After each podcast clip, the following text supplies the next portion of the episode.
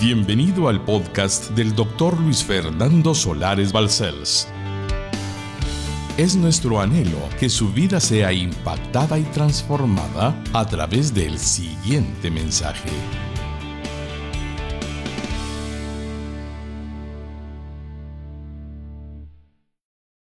El título de la predicación es El desaliento y la depresión no le agradan a Dios para nada.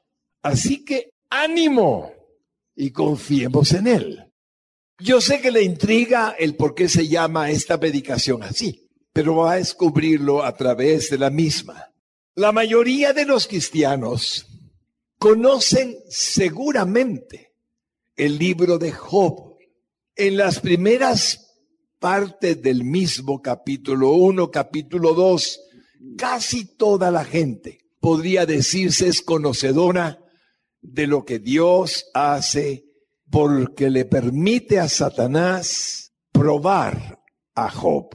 Creo que todos lo han leído y lo han entendido muy bien. Pero la mayoría de nosotros notamos a un Job que no se hace víctima, que no entra en estado de desaliento, ni siquiera de depresión, por supuesto, ni se le ocurre.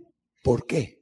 En cambio, observo a personas cercanas que por alguna causa simple se desalientan, se desaniman y hasta se deprimen. Entonces, orándole al Señor, ¿qué es lo que quieres decirnos hoy? Puedo asegurarles lo que escribí como una verdad quizás para su vida. Y es que la mayoría conocemos la historia del patriarca, casi todos conocemos el primer y segundo capítulo, pero tal vez olvidamos algo. Es el más antiguo de todos los libros de la Biblia. O sea, que antes que Moisés escribiera el Pentateuco, los primeros cinco libros de su Biblia, Dios dictó el libro de Job, al mismo Job. Hoy lo va a leer. Él pidió que escribiese en alguna parte su vida alguien como un legado a la humanidad. Y cuando digo que es el más antiguo de todos los libros de la Biblia, hay un compendio de fe adentro del mismo impresionante. Y esta es la causa por la que Jesús me guió para que ustedes y yo tengamos no solamente la tragedia que sufrió Job, sus hijos murieron, sus criados murieron, su ganado murió, sus bienes se destruyeron y él quedó con una llaga en su cuerpo. Pero se olvidan del final extra ordinario que Job tuvo por parte de Dios. Fíjense mis hermanos lindos, pregúntele a alguna persona que no sea, por supuesto, docta en la Biblia, que habla de Job y le va a decir todo lo que anteriormente le mencioné, pero no le habrá de hacer referencia al final feliz que Job tuvo. No se desalentó, no se deprimió, ya verá todo lo que sufrió, pero lo verá con una perspectiva como la que se llama hoy la predicación. El desaliento y la depresión no le agradan a Dios para nada. Por lo tanto, vamos a comenzar por el final del libro. Van a ir al libro de Job, capítulo 42, mis hermanos lindos. Libro de Job, capítulo 42 que es el final del libro. Ahí vamos a leer unos versículos que van del 1 al 17 para que tengamos la noción de lo que Jesús hoy quiere hacer con nuestra vida. Job 42, 1 al 17.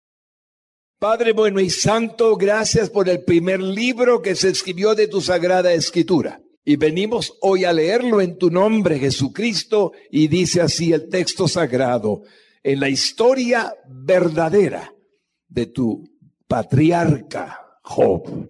Y dice así, respondió Job a Jehová y dijo, yo conozco que todo lo puedes y que no hay pensamiento que se esconda de ti. ¿Quién es el que oscurece el consejo sin entendimiento? Por tanto, yo hablaba lo que no entendía, cosas demasiado maravillosas para mí que yo no comprendía. Oye, te ruego y hablaré, te preguntaré y tú me enseñarás. De oídas te había oído, mas ahora mis ojos te ven. Por tanto me aborrezco y me arrepiento en polvo y ceniza. Y aconteció que después que habló Jehová estas palabras a Job, Jehová dijo a Elifaz temanita, mira, se encendió contra ti y tus dos compañeros, porque no habéis hablado de mí lo recto como mi siervo Job. Ahora pues, tomaos siete becerros y siete carneros e id mi siervo Job y ofreced holocausto por vosotros y mi siervo Job orará por vosotros, porque de cierto a él atenderé para no trataros afrentosamente, por cuanto no habéis hablado de mí con rectitud, como mi siervo Job. Fueron pues Elifaz de Manita, Bildad Suhita y Sofar Naamatita, e hicieron como Jehová les dijo.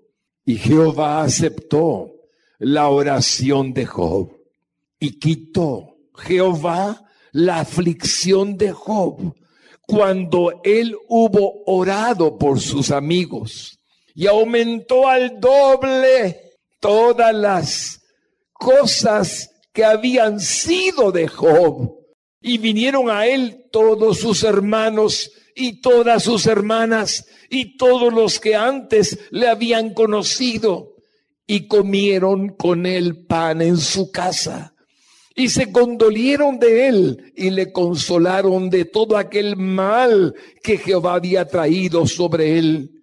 Y cada uno de ellos le dio una pieza de moneda y un anillo de oro.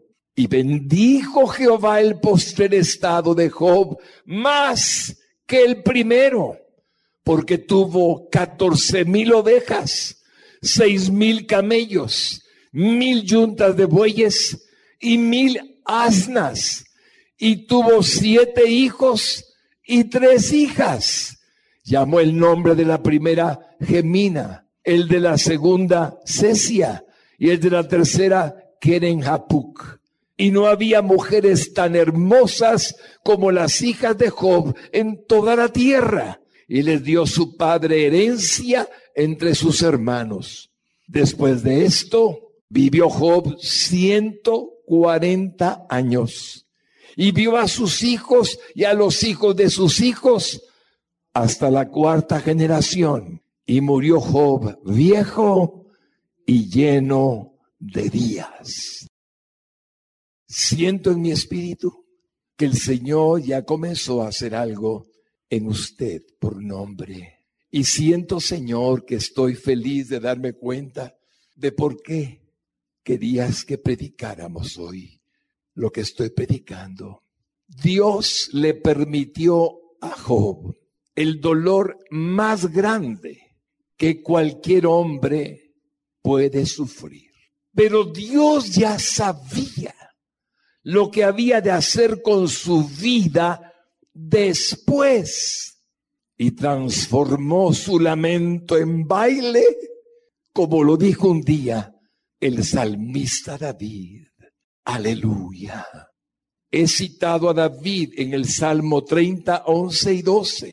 Has cambiado mi lamento en baile, desataste mi silicio, aquel costal que se ponía encima y la forma de luto que tenía y me ceñiste de alegría.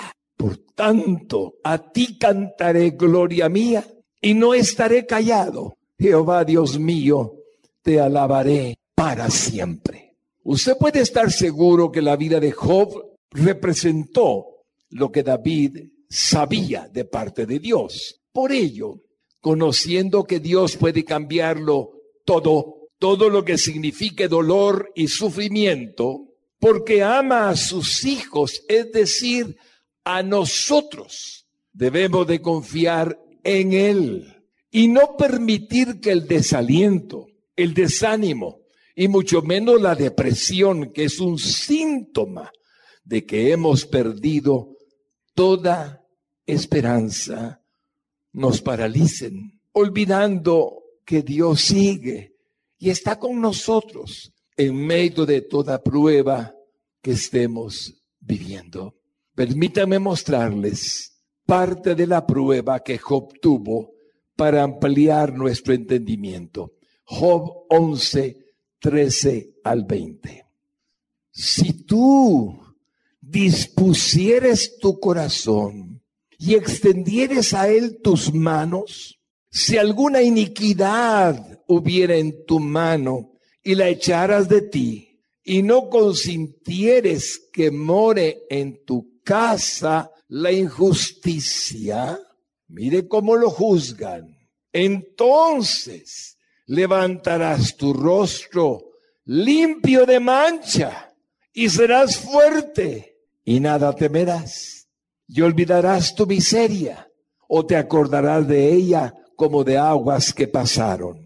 La vida te será más clara que el mediodía, aunque oscureciere, será como la mañana.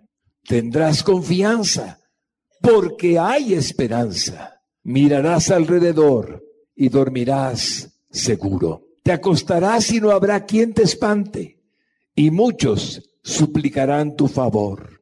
Pero los ojos de los males se consumirán y no tendrán refugio, y su esperanza será dar su último suspiro. Él tenía amigos, mis hermanos queridos, que en lugar de ayudarlo, le juzgaban. Creían que solamente por un juicio divino podía haberle venido en contra de aquel hombre, Job, todos los males que había vivido. Y Job era completamente inocente. Todo lo que estaba sucediendo, Job lo entendía. Satanás le había hablado a Dios y le había dicho que le permitiera hacerle daño a Job y que él protestaría y que él blasfemaría y que él diría cosas malas del mismo Dios. Y Dios le dijo, haz lo que quieras, pero no toques su vida. Ahí está lo que usted conoce. Pero cuando aquellos consejeros se acercaban y le decían palabras, le juzgaban, le señalaban, le acusaban, y él era inocente. Y sin embargo, dice en el 11.18 del texto que leímos, tendrás confianza porque hay esperanza. Sin darse cuenta en el juicio que le hacían, le dicen palabras que Dios permite. Tendrás confianza porque hay esperanza. Hermano lindo, debe tener confianza. No importa lo que suceda a su alrededor, porque hay esperanza. Dios sigue a cargo de su vida. Dios no ha perdido el control. Así es que es necesario que reconozcamos que a veces los hombres más escogidos y más entregados de Dios pueden tener momentos de desaliento y aún de depresión olvidándonos por algún tiempo en aquellas promesas que Dios hizo a Job. Job no sabía de las promesas que Dios había hecho en cuanto a que su sufrimiento le llevaría al mejor logro de toda su existencia, para ejemplo suyo y para ejemplo mío. Pero los hombres han sufrido y a pesar de su sufrimiento, el caso de Job siguió siendo un ejemplo para usted y para mí. Mire Job 1.20 al 22. Oiga, entonces Job se levantó y rasgó su manto y rasuró su cabeza cuando le dijeron que todo estaba perdido, que sus hijos habían muerto. Y se postró en tierra y adoró. Y dijo, desnudo salí del vientre de mi madre y desnudo volveré allá. Jehová dio y Jehová quitó. Sea el nombre de Jehová bendito. He puesto las bases, mi hermano lindo, en su corazoncito para ahora entender otras conductas. Por ejemplo, siglos después, mucho tiempo después de Job, viene un hombre grandioso como Martín Lutero, el fundador de la Reforma Protestante del siglo XVI. Usted no podía creer las palabras que dijo, pero las dijo. Y más adelante, allá en el tiempo en el que estuvo el presidente más apreciado, querido y recordado de los Estados Unidos, Abraham Lincoln, dijo palabras tan parecidas a las de Martín Lutero que nos asombra su parecido. Dijeron estas palabras ambos. Me siento el hombre más miserable del mundo. Mire qué contradicción. Mientras que Job soportaba y Job adoraba y Job bendecía, creyéndole a Dios, Martín Lutero, nuestro gran reformador, dijo, me siento el hombre más miserable del mundo. Qué impresionante. Abraham Lincoln dijo palabras parecidas. No tenían la misma fe que estaba expresando Job en la vida que vivió. Ambos parecían que habían perdido toda su esperanza. Lutero y Lincoln. Pero ¿qué hizo Dios? Levantó a Martín Lutero. No se ha escrito sobre ningún hombre más libros en la faz de la tierra después de Jesucristo que de Martín Lutero.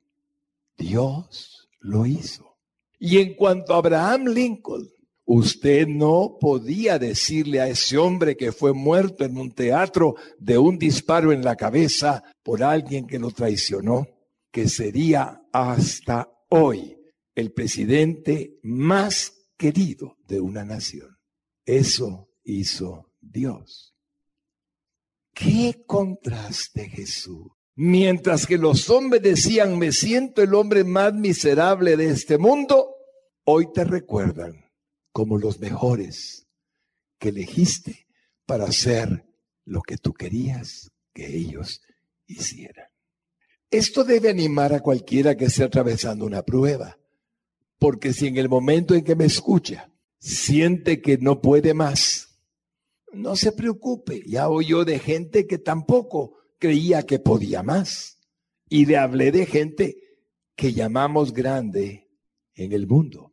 Así es que lo que trato esta vez es que si aún la gente que consideramos grande, y por supuesto también la gente común, llega a sentirse desalentada, abatida y aún abrumada, es decir, derrotada, no debe sentir tanto problema en acordarse de que otros también han sufrido, pero no debe olvidar que Dios tiene un plan para su vida. Hmm. Voy a ponerles un ejemplo. Vamos a ir a la Biblia y vamos a encontrar a un profeta excepcional. Vamos a ver la solución y vamos a ver lo que él pensaba para ubicarlo quizás a usted. Solo es un ejemplo. Esto es lo que él dijo. Primer libro de Reyes 19:4. Y él se fue por el desierto, un día de camino, y vino y se sentó debajo de un enebro y deseando morirse, dijo, basta ya, oh Jehová, quítame la vida, pues no soy yo mejor que mis padres. ¿Qué le pasó? ¿Ya vio? ¿Qué le pasó a este hombre? Bueno, simplemente puede notar que al igual que usted y que yo, como dice Santiago de Elías, era un hombre semejante a nosotros. A veces nos sentimos en la cima, en la cúspide, y de pronto nos sentimos abajo. Pero Dios sigue teniendo planes para usted, aunque se sienta abajo. Dios no va a cambiar sus planes. Y oigan lo que Dios le respondió. Primer libro de Reyes, 19, 5 al 7. Y echándose debajo del enebro, se quedó dormido. Y aquí luego un ángel le tocó y le dijo, levántate, come. Entonces él miró y aquí a su cabecera una torta cocida sobre las ascuas y una vasija de agua. Y comió y bebió y volvió a dormirse. Y volviendo el ángel de Jehová, la segunda vez lo tocó diciendo, levántate y come, porque largo camino te resta. Hermanos lindos, se levanta y va al monte Sinaí, ahí Dios le habla, le dice que va a ungir a que su sucesor y que va a poner a otro rey y palabras parecidas. Pero, ¿cuál fue la actitud de él? Derrota. Dios aborrece eso. ¿Por qué te deprimes si tengo planes para tu vida? ¿Por qué te desalientas si aún he terminado contigo?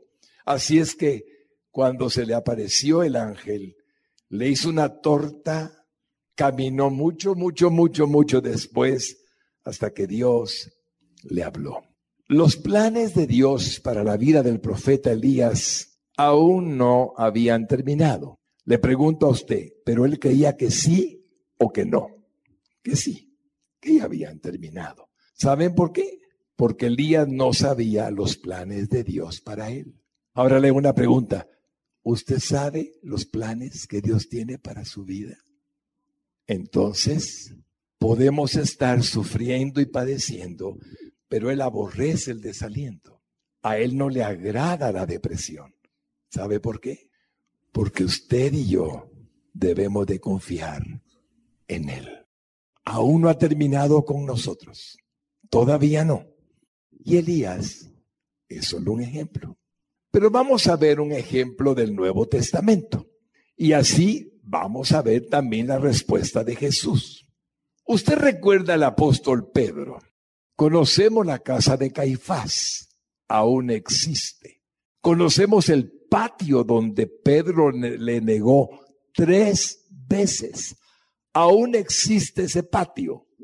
No lo han destruido, gracias a Dios. El área de la casa de Caifás la botaron, hicieron una iglesia. Ya no podemos ver cómo era antes. Pero ¿qué sucedió con Pedro? Usted conoce la historia. Después de negarlo tres veces y sentirse el hombre más miserable de la tierra y deseando aún morirse, esto es lo que él sufrió. Mire Lucas 22, 54 en adelante. Y prendiéndole a Jesucristo, le llevaron y le condujeron a casa del sumo sacerdote. Y Pedro le seguía de lejos. Y habiendo ellos encendido fuego en medio del patio, se sentaron alrededor y Pedro se sentó también entre ellos. Pero una criada, al verle sentado al fuego, se fijó en él y dijo, también éste estaba con él. Pero él lo negó diciendo, mujer, no lo conozco. Un poco después, viéndole otro, dijo, tú también eres de ellos. Y Pedro dijo, hombre, no lo soy. Como una hora después, otro afirmaba diciendo, verdaderamente también este estaba con él porque es Galileo. Y Pedro dijo, hombre, no sé lo que dices. Y enseguida, mientras él todavía hablaba, el gallo cantó. Entonces, vuelto el Señor, miró a Pedro. Y Pedro se acordó de la palabra del Señor que le había dicho, antes que el gallo cante, me negarás tres veces.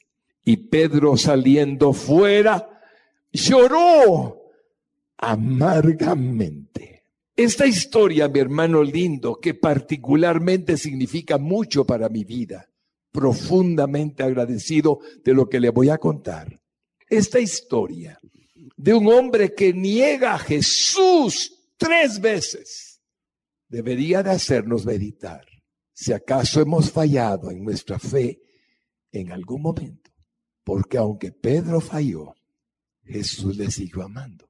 Sus planes para Pedro no importaban que lo negara en el patio de Caifás, se cumplirían. ¿Acaso en algún momento le ha tocado pasar la prueba de no sé qué decir porque no sé si me vaya bien hablando de Jesús? No se preocupe. Aquí tiene un hombre que lo negó tres veces. Estaba predicando en la casa de Caifás. Fui con mi hija Silvita, mi nieto Pierrito y un grupo de gente linda a Israel y estaba predicando en la casa de Caifás. Y en el momento en que menciono este texto que le leí completo, y el gallo cantó, el gallo canta. Y todos estábamos ahí, nos asombramos, porque fue como que Jesús dijera, acabas de leer el texto de que el gallo cantó. Y cuando digo eso, kikiriki, pero de una manera impresionante. Entonces dije, Señor, estás aquí a las once y media, doce del día, ¿qué hace un gallo cantando? Solo que Dios se lo diga. Ahora, de nuevo, Pedro lloró, se deprimió, se sentía indigno. A Dios no le gusta para nada el desaliento, para nada la depresión. Pasado un tiempo, Jesús resucita y luego se encuentra con ellos en el mar de Galilea. Y entonces Jesús habla con Pedro. y ha resucitado con cuerpo glorificado. Y oigan lo que hace Jesús. Aparece y le dice estas palabras en Juan 21, 15 en adelante. Cuando hubieron, comido, Jesús dijo a Simón Pedro, Simón hijo de Jonás, ¿me amas más que estos? Le respondió, sí, Señor, tú sabes que te amo. Él le dijo, apacienta mis corderos. Volvió a decirle la segunda vez, Simón, hijo de Jonás, ¿me amas? Pedro le respondió, sí, Señor, tú sabes que te amo. Le dijo, pastorea mis ovejas. Le dijo la tercera vez, Simón, hijo de Jonás, ¿me amas? Pedro se entristeció de que le dijese la tercera vez, ¿me amas? Y le respondió, Señor, tú lo sabes todo, tú sabes que te amo. Jesús le dijo, apacienta mis ovejas. De cierto, de cierto te digo, cuando eras más joven te ceñías e ibas a donde querías, mas cuando ya seas viejo, extenderás tus manos y te ceñirá otro y te llevará a donde no quieras. Esto dijo, dando a entender con qué muerte había de glorificar a Dios. Y dicho esto, añadió, sígueme. Jesucristo, mi hermano lindo, le hace tres veces la pregunta por las tres veces que le negó si lo amaba. Por supuesto que Jesús lo que estaba haciendo era demostrarle que él nunca dejó de amarlo pese a que le negó. Y lo más importante es que al final le dice, que Él va a morir por causa de Cristo, que su negación no significa nada para los planes que Él tuvo. Y ustedes saben que la tradición dice que en Roma Pedro fue crucificado de cabeza hasta que murió. Y dijo, después de haber evangelizado todo el tiempo hasta donde pudo hacerlo, yo no soy digno de morir como mi maestro. Crucifíquenme de cabeza. Y así murió. Una vez más, si ahí ustedes notan algo, es que Dios sigue teniendo planes para él, aunque Pedro pensaba que todo había terminado cuando le negó. El desaliento y la depresión no le gustan para nada a Dios porque no incluyen su voluntad, su voluntad para nuestra vida. ¿Y qué decir de Pablo, el gran apóstol? Ustedes saben que Pablo escribió tres epístolas de su Biblia.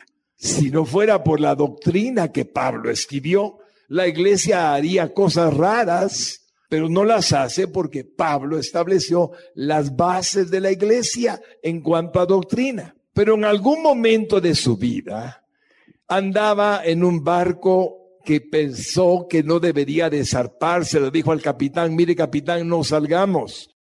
Va a pasar una tormenta, nos va a ir mal. Pero el capitán dijo, usted que sabe de esto, yo soy el que sabe del mar. Estoy interpretando. Y se metieron al barco y se fueron al mar Mediterráneo. Y ahí sufrieron de una tormenta tan grave que Pablo pensó que había terminado su vida y nada más, que lo que había hecho era todo cuanto podía haber hecho por Jesús.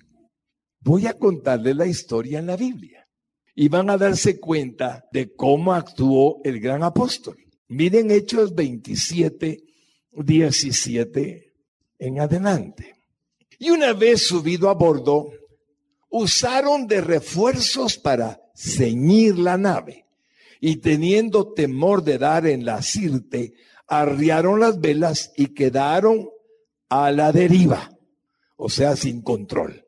Pero siendo combatidos por una furiosa tempestad, al siguiente día empezaron a alijar y al tercer día con nuestras propias manos arrojamos los aparejos de la nave, lo que llevaban de mercadería, todo lo tiraron. Y no apareciendo ni sol ni estrellas por muchos días, y acosado por una tempestad no pequeña, ya habíamos perdido toda esperanza de salvarnos. Ya habíamos perdido, lo incluyó a él en su propio texto, ya yo había perdido también toda esperanza de salvarme.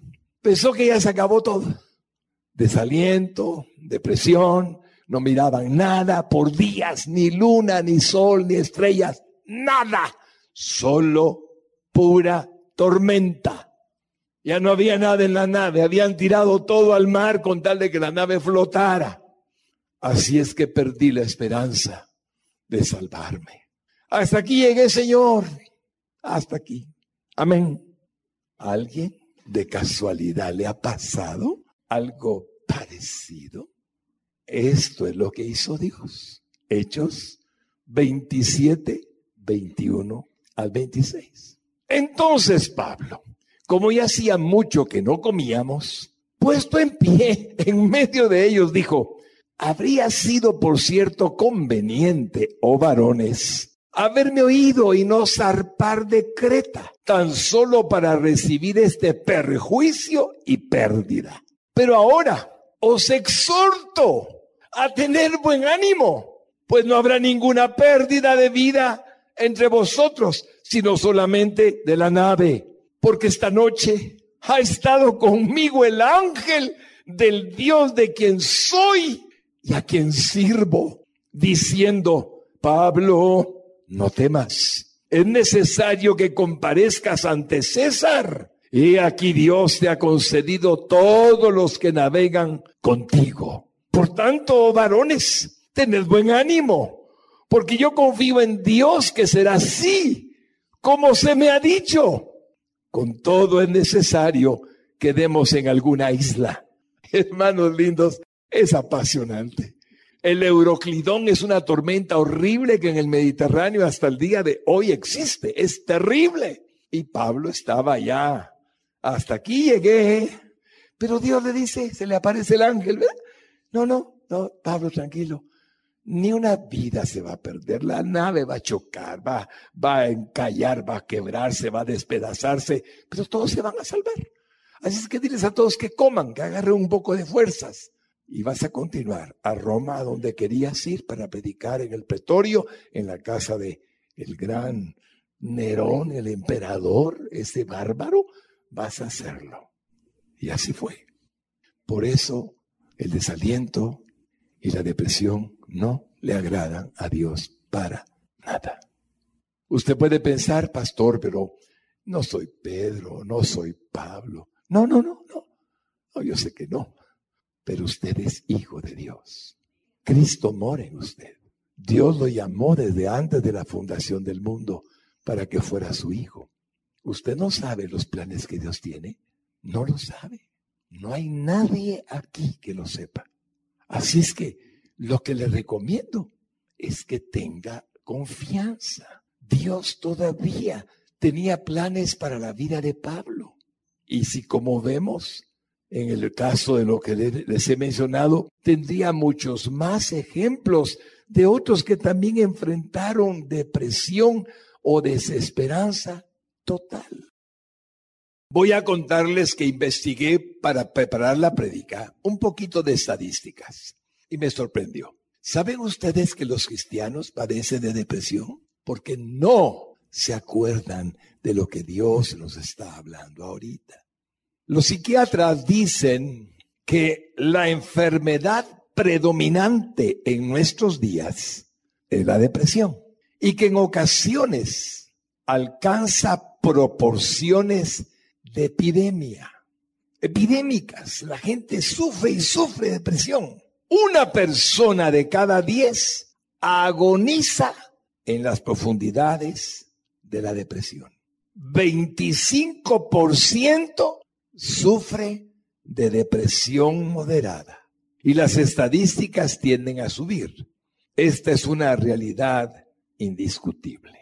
Ahora, cuando yo leo ese artículo y leo y registran tantos casos, también los estudios que han hecho entidades cristianas de investigación dicen que en cada iglesia o negocio de cristianos o en la sociedad de creyentes de una nación muchas personas ya no sienten que están guardados por Dios como suponía que debían de sentirse, sino que han perdido esa esperanza. En otras palabras, dependen de que alguien les haga daño, de que alguien les quiera causar un dolor, de que algo pase, pero no hay nada de eso, porque Dios es Señor de la vida de cada uno. Nada le va a pasar sin el permiso de Dios para gloria de su nombre.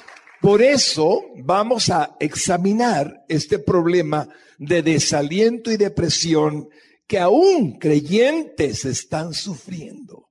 Y vamos a tratar en el santo nombre de Jesús de solucionarlo. Y estoy seguro de que hallaremos las causas y hallaremos también la solución. Pero para lograrlo, busqué a un personaje bíblico, además de Job. Job es el caso mejor, pero el caso que pude encontrar ahorita fue el caso bíblico de un personaje que también podemos basar en esta predicación sobre el desaliento y la depresión que no le agradan nada a Dios, y es el rey David. Y estoy seguro que nos vamos a identificar con él. Pero lo primero, pongamos el fundamento. En primer lugar, mis hermanos lindos, sí podemos descubrir las razones para el desaliento. Así es que vamos a comenzar a entender cuáles son y vamos a cambiar la actitud si tenemos que cambiarla. Una fe débil permite que ocurra el desaliento. ¿Cuál es la primera causa? Una fe débil permite que ocurra el desaliento. Vamos a buscar el ejemplo que les mencioné de David para poder recibir exactamente lo que dice la primera connotación clave para ser felices en medio de cualquier prueba. Primer libro de Samuel 27.1. Ponga atención. Dijo luego David en su corazón, es decir, mi hermano, dentro de él, significa emociones, sentimientos, pensamientos, dentro de su corazón dijo así, al fin seré muerto algún día por la mano de Saúl. El rey Saúl estaba persiguiendo. Así es que al, fin seré muerto algún día por la mano del rey Saúl. Nada, por tanto, nada, por tanto, qué terrible. Me será mejor que fugarme a la tierra de los filisteos, sus enemigos que odiaban a Israel, para que Saúl no se ocupe de mí y no me ande buscando más por todo el territorio de Israel. Y así escaparé de su mano. Cada vez que leo este texto, mi hermano lindo, me parece increíble, pero está registrado. ¿Y por qué le parece increíble, pastor? Bien, hermanos lindos, dijo en su corazón, algún día voy a perecer por la mano de Saúl. Toda la historia se resume a esto. El rey Saúl le tenía envidia. El rey Saúl quería, por lo tanto, matarlo. Un demonio poseía a Saúl. Lo dice el texto sagrado. Así es que el demonio se encargaba de tratar de matar a David. David había sido ungido rey después de que Saúl muriera por Samuel. Pero dice estas palabras increíbles, temblando por el temor de que Saúl lo mate, diciendo que va a ser lo increíble, lo que usted y yo quizás no haríamos. Unirnos con los yihadistas. Hmm. Lo puse difícil para que me entienda. Unirnos con los filisteos, los enemigos de Israel. David, el ungido por Samuel, al que Dios eligió, el octavo hijo de ese padre que no había forma de que tuviera a sus hijos todos reunidos. Al fin, ahí está, lo unge. Y ahora dice, para salvarme, voy a unirme a los filisteos. Y finge demencia, finge locura. Sí, yo soy David, ya me lo imagino. ¿eh? Quiero pelear contra los israelitas, ¿eh? contra los judíos. Y los reyes de los filisteos, felices, con sus 600 hombres. Todo mi ejército está para servir. Lo hizo. Creyó que Dios no le guardaría de Saúl. Creyó que Dios no le protegería creyó que Dios, que ya le había guardado por tanto tiempo, no lo iba a hacer más. Así es que también se le olvidó que iba a ser rey de Israel. Se le olvidó. Así es que Samuel lo había ungido y él se le olvidó que no podía matarle nadie porque Dios lo iba a hacer rey después de Saúl. Ustedes recuerdan que David había matado a un león con sus manos, había matado a un oso con sus manos. Recuerdan que David había matado a un gigante llamado Goliat de los filisteos. Recuerdan que le cortó la cabeza con la espada del mismo Goliat. Todo eso lo recuerdan. Y sin embargo lo tienen allí metido dentro de los filisteos. Y así podemos entender su desaliento y su depresión. Ahora la gran pregunta es, ¿y Dios qué haría? ¿Le quitaría el reinado? No. ¿Dejaría de ser rey de Israel? No. La locura que él cometía le quitaba autoridad ante, ante Dios para que no fuese lo que Dios había dicho? No. Solamente Dios observaba el error de su siervo. ¿Saben cuánto tiempo estuvo así? Un año y cuatro meses. No fueron días, fue un año y cuatro meses. Por lo tanto, le duró mucho, mucho la depresión, la duda. Cometió una locura solo para salvar su vida, cuando Dios era más que suficiente para protegerlo. Primer libro de Samuel 27:7. Fue el número de los días que David habitó en la tierra de los filisteos, un año y cuatro meses. Hermanos lindos, lo que estamos tratando de hacer hoy ante nuestro Señor es de descubrir que verdaderamente nadie va a cambiar los planes que Dios tiene para su vida por nombre propio. Como no sabemos nuestro futuro, mis hermanos lindos, no sabemos lo que Dios quiere hacer con nuestra vida para gloria de nuestro Señor Jesucristo, les animo a que crean que con todo y lo que pueda estar sucediendo a su alrededor, Dios cumplirá su propósito en su vida para gloria de su nombre. Deles aplauso a Jesús. Aleluya. Señor, aunque mis hermanitas a veces puedan pensar que ya no hay nada que hacer, yo les digo en tu presencia que no digan semejantes cosas, porque tú planeaste algo para la vida de ellas que aún no ha terminado y no puede haber desaliento ni depresión cuando en ti confían. Amén y amén. Dale un aplauso a su Señor y a su Salvador. Finalmente murió el rey Saúl. Se suicidó en una batalla con los filisteos. Entonces llegó David, salió de ahí de los filisteos. Él no estuvo en esa batalla. Le pusieron por rey de Judá sobre la ciudad de Hebrón siete años. Estuvo siete años en Hebrón y luego tomó Jebús, la capital de Israel es Jerusalén, que era ciudad de los jebuseos, y reinó 33 años, 40 años en total. Dios nunca nos señala ni nos acusa de nuestros errores. Él ve el corazón y Él conoce nuestra debilidad. Por eso Dios tenía un plan, un propósito para su vida, como lo tiene para usted.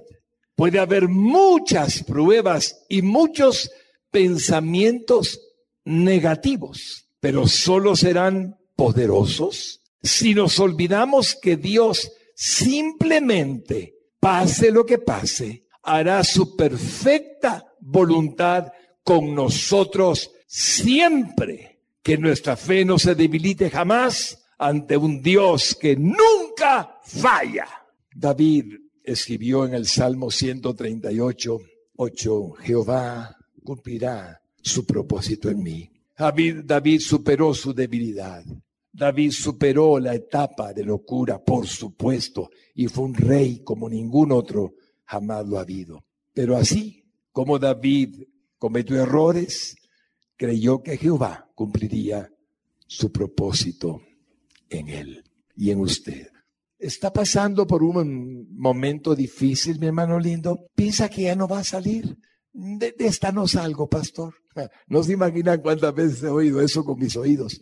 Pastor, esta vez sí ya no. Esta vez sí ya no. ¿Ya no qué? Ya no, ya no salgo. No se imaginan cuántas veces de alguna forma parecida lo he escuchado.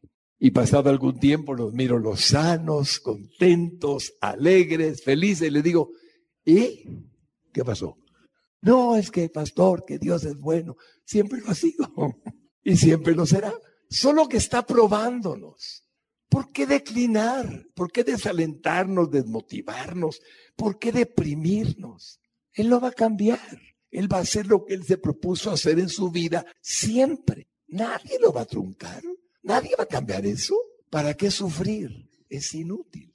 Voy a ponerles un ejemplo que se van a identificar fácilmente con él para que entiendan qué pasa a veces con nosotros. Me incluyo. A veces, Señor, puedo tener alguna duda, pero tú eres bueno y me la quitas. Los apóstoles, en el tiempo de Jesús, van a la mitad del mar de Galilea. Imagínense el lago de Atitlán, solo que sin volcanes. Se parece mucho al lago de Galilea. Le llaman mar de Galilea, pero es agua dulce. Así es que van a la mitad, exactamente en el centro del lago. Y ahí va Jesús con ellos. Y comienza una tormenta. Una tormenta espantosa. Porque ellos eran pescadores, conocían el mar muy bien. Y para que se hayan asustado, indudablemente que la tormenta era más allá de lo común. Pero Jesús iba ahí con ellos y estaba cansado. Los cuerpos físicos se cansan y Jesús estaba durmiendo.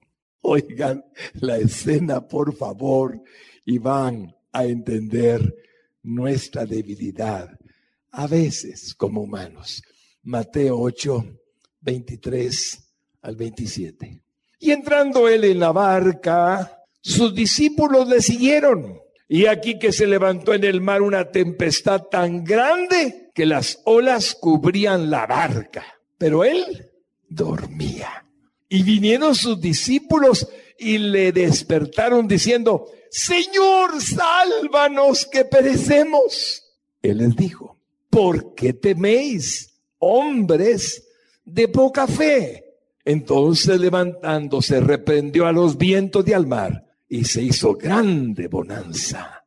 Y los hombres se maravillaron diciendo, ¿qué hombre es este que aún los vientos y el mar le obedecen? Jesús iba con ellos en la barca. y pensaba que se hundían, que se morían. Jesús está con usted. ¿No se le ha olvidado? Jesús está con usted. Así es que, ¿qué tormenta hay? ¿Por qué tenemos temor? Ahora hablamos de una preocupación tan grande que hasta decimos a veces, oh Señor, te olvidaste de mí. Nunca, jamás hará eso. Jesús está con usted, mi hermano. Jesús ahí anda, la par suya. Ahora es preciosamente omnipresente. En aquel momento estaba con su cuerpo limitado físico allí en la barca y sin embargo los hombres creían que se iban a morir. Usted no se va a morir antes de tiempo. Jesús está con usted. ¿Cuál es el problema? No tema, no tema mi hermano. No tema, mi hermana. Cuando su mente comience a, meterse como en una cosa oscura, así penumbra, diga, ah, ah, un momento, Jesús está conmigo y la luz vuelve a usted. Se vuelve a iluminar su mente de nuevo. Jesús está con usted. Mire lo que dice Mateo 28, 20 en la última parte. Y aquí yo estoy con vosotros todos los días hasta el fin del mundo. Amén. Espero, mis hermanos, que con lo que ya hemos entendido Jesucristo, usted no le permita algo que a Dios no le agrada, pero que no nos condena por vivirlo, y es el desaliento. Ánimo, ánimo mujer, ánimo varón, porque nunca pues estamos solos. Lo lee conmigo, nunca pues estamos solos en nuestras tormentas emocionales, en nuestras crisis familiares, en nuestros problemas de salud, en nuestras dificultades económicas y en cualquier otra situación adversa. Jesús nunca nos abandona, Él intervendrá. Aleluya, aleluya. Gracias quiero darle a Jesucristo por su vida y animarle, mi hermano, y animarle, mi hermana. Estos son casos claros, Señor amado, de un pueblo que te ama y que necesita recordar todas tus promesas. Y nunca más, Señor, volveremos a pensar en nada que quizás pudiera llevarnos al desaliento. Cerremos nuestros ojos. Varón, ¿cuál es tu problema? Varón, ¿dónde está la dificultad? Varón, ¿qué es lo más que le puede acontecer que no es conforme a lo que usted quiere, a lo que usted anhela? Solo le recuerdo algo. Jesús está con usted y Él lo levantará. Él lo levantará. Él lo levantará. Mujer, ¿dónde está el problema? ¿Cuál es la dificultad? ¿Cuál es la causa por la que a veces piensa, mejor no quisiera vivir? Nunca piense así. Aún Jesús sigue con usted. No ha terminado, no ha concluido todavía lo que Él quiere hacer. Solo permítale mostrárselo.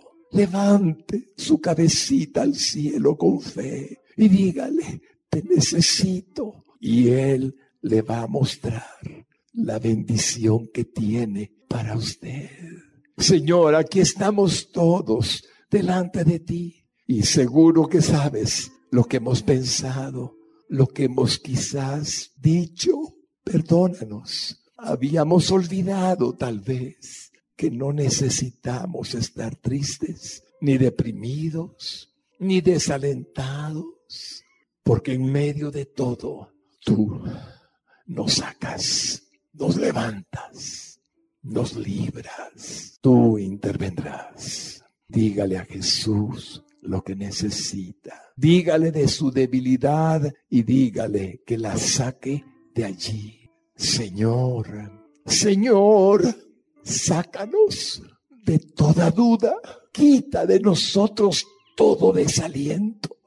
Quita de nosotros todo pensamiento de que no podemos hacer algo. Quítalo, Señor, porque tú eres nuestro Dios. Estás a cargo de nuestra vida. Tú nos cuidas, tú nos guardas, tú nos proteges. Tus planes nadie los va a echar a perder. Tus planes para usted nadie se los va a arrebatar a Dios de su mano. Y no importa si has fallado, no importa si ha dicho cosas que no debía, no importa si ha dudado, no importa lo que haya sido. Ya oyó que Dios le ama y lo conoce y lo sigue amando, aunque hayamos tenido algo, algo que no era lo que Él quería. Saca, Señor, toda oscuridad de la mente de aquel que tenga alguna clase de neblina, quítasela, límpiale su corazón, su mente, sus emociones, que mire tu luz, tu esperanza, tu poder, tu plan, que vea tu gracia y tu amor, que pueda ver el sol, el lucero de la mañana, que pueda ver a Jesucristo viniendo en su auxilio, que pueda ver la luz que es Cristo Jesús, nuestro Señor, y pueda ser feliz. Y no haya más desaliento y no haya nunca depresión. Por amor, Señor, a tu nombre te lo pedimos. Aleluya, aleluya. Él lo hará, mi hermano lindo. Él lo hará, mi hermana linda. Él lo hará, mi hermanito. Él lo hará, mi hermanita. Él lo hará. Reposemos en esa confianza y Él lo hará. Gracias Jesucristo porque podemos estar seguros que tus planes para nuestra vida son mejores que cualquier plan que creamos nosotros tener para nuestra propia vida. Eres más que nosotros en todo sentido y nunca dejarás de ser bueno, misericordioso y perdonador de cualquier error que hayamos cometido. Tú eres tan bueno, Señor, que nos has mostrado a través de la vida de tus santos en tu palabra eterna lo que significa tu misericordia, tu bondad y tu amor por la gente, por nombre propio, para gloria de tu nombre. Quita todo sentimiento de duda en la emoción, en el pensamiento, en el corazón, en el alma, como te lo hemos pedido. Y sigamos creyendo y sigamos avanzando y sigamos haciendo solamente lo que tú quieres que hagamos. Ayúdanos, Señor, te lo pedimos de todo corazón, en el nombre precioso de Jesús. Y si algún hombre o mujer todavía siente que no tiene salida, que está lleno de problemas y no encuentra una solución, hay alguien que puede hacer que todo cambie que todo se vuelva diferente. Y es Jesucristo nuestro Señor. Quiere entrar a su corazón. Y la única forma de entrar es perdonándole sus pecados. Si usted confiesa a Él que usted sabe que ha cometido pecados, Él le perdonará. Porque para eso vino a este mundo. Solo repita conmigo esta oración de fe. El que por primera vez la hará Señor Jesús, diga, Señor Jesús, te pido perdón por todos mis pecados. Tú moriste en la cruz a causa de mis pecados, pero tú quisiste tomar mi lugar, tú quisiste llevar toda mi maldad, tú quisiste que todos mis pecados cayeran sobre ti. Y hoy tu sangre me limpia de toda maldad. Reconozco que tú eres mi Salvador. Reconozco que sin ti nunca podría hacer nada. Ayúdame Jesús. Límpiame Señor. Hazme una nueva criatura. Y a partir de hoy te confieso el Salvador de mi vida por la eternidad. Y creo que resucitaste al tercer día y eres Dios. Entra a mi corazón hazme una nueva persona, una nueva creación. Y gracias te doy por la salvación y la vida eterna que hoy recibo por gracia de ti. En tu nombre, Jesús, he orado. Amén y amén. Para más información o ayuda en su vida espiritual, contáctenos a través de nuestras redes sociales. Búsquenos como Radio Exclusiva GT. No dude en suscribirse a nuestro podcast para más contenido que edificará su alma.